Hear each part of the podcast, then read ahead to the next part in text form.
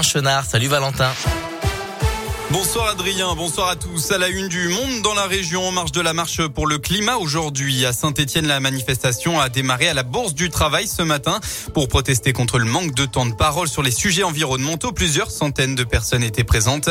À Lyon, entre 3000 et 8000 personnes se sont rassemblées. D'autres marches ont eu lieu dans la région, à Clermont, Roanne ou encore Bourg-en-Bresse.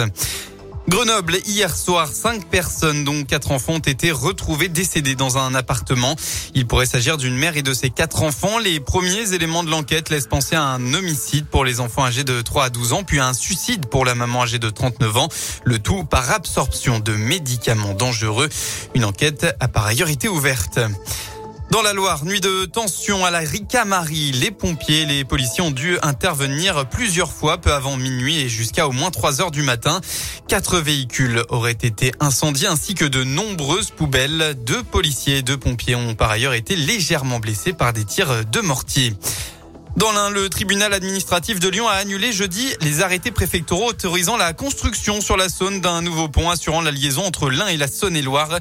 Le tribunal a jugé que la reconstruction du pont de Fleurville actuellement en place était une solution alternative satisfaisante. Le projet des deux départements devait coûter environ 20 millions d'euros.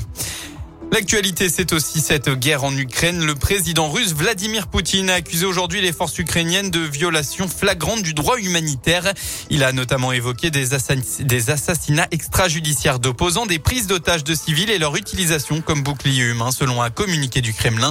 Ces accusations sont des mensonges, a réagi l'Elysée à la suite d'un nouvel échange aujourd'hui entre le président russe Emmanuel Macron et le chancelier allemand Olaf Scholz.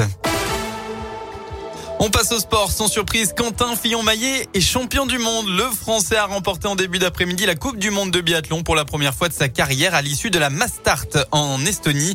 Il a pris la deuxième place derrière le Norvégien Christiansen. À trois courses de la fin de la saison, le double champion olympique est assuré de terminer en tête du classement général.